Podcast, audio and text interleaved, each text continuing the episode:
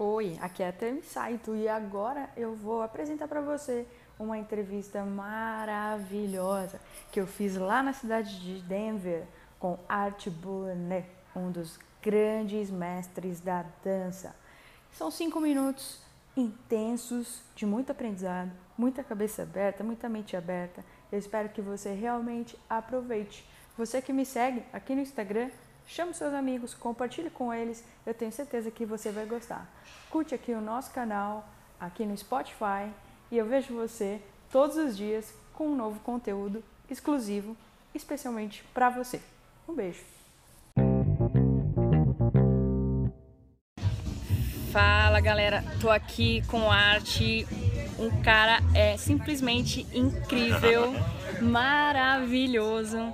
É, depois eu vou colocar o link aí para vocês pesquisarem sobre ele. Ele é um grande criador da dança Wrecking. Mm -hmm. That, did I pronounce correct? Yeah, yeah, yeah. And uh, anyway, he he's uh, é, ele vai dar pra gente um, um pouquinho sobre a experiência dele.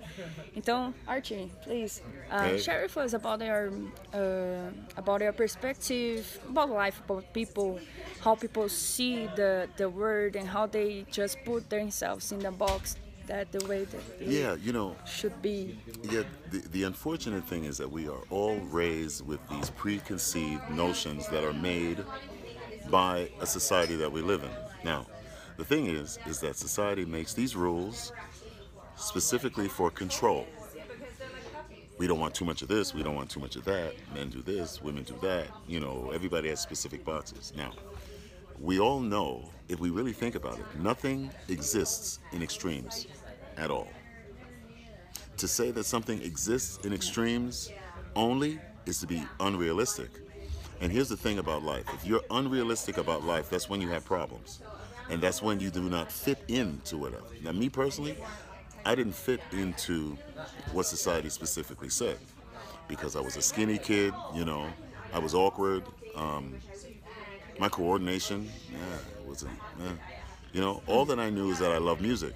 But obviously, back in America, if you love music and you're male, and excuse my French, but if you shake your ass, they automatically put you in another category you know, whether you're gay, whether you're this, that, and the other. Now, one thing I understand about about movement, movement is something that everybody has. And we are the only creatures, and thanks to Victor Manuel put this to me, which makes sense. We're the only creatures that identify movement with sexuality. And that's strange.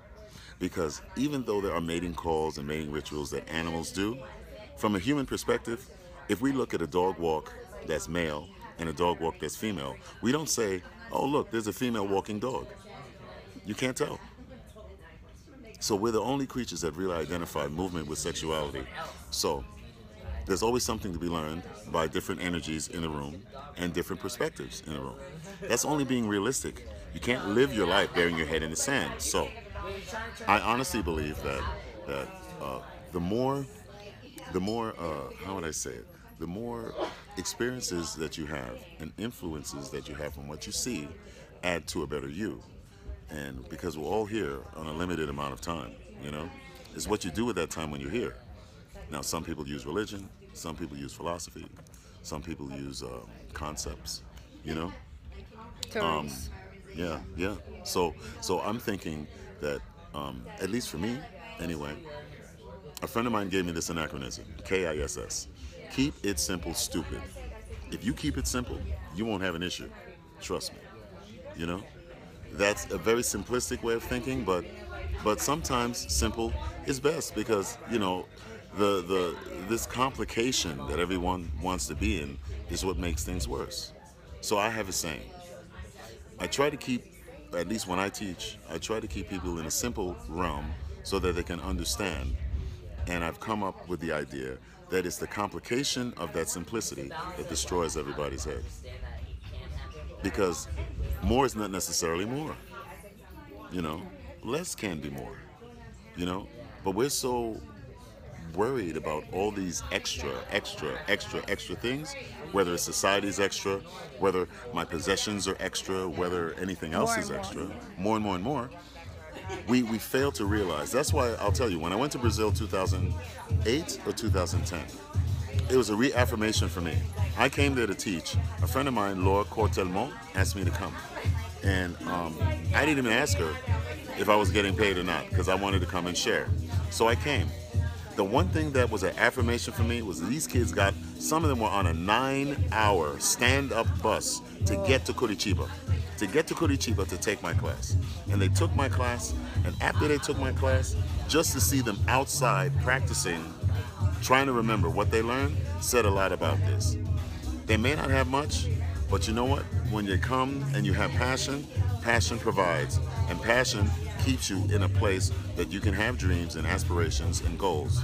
So, to keep it simple, in my head, it's very like this. Sometimes you don't have to do much to inspire, and sometimes you have to pay attention in class. Life is class, and you pay attention. Understand what I'm saying? So, in that regard, Great. Thank you so much, Archie. Galera, então daqui a pouquinho eu vou me arrumar, porque o Art vai dar uma aula incrível. Are you gonna take your class? Oh, we're gonna have fun, trust. Yes. e aí eu vou mostrar pra vocês depois se eu conseguir pedir pra alguém filmar aqui. É, só tá eu aqui, mas com certeza eu vou pedir pra alguém fazer um shot e mostrar pra vocês depois o que eu aprendi com arte, tá so, bom? Tchau, brasileiro, tchau. brasileira.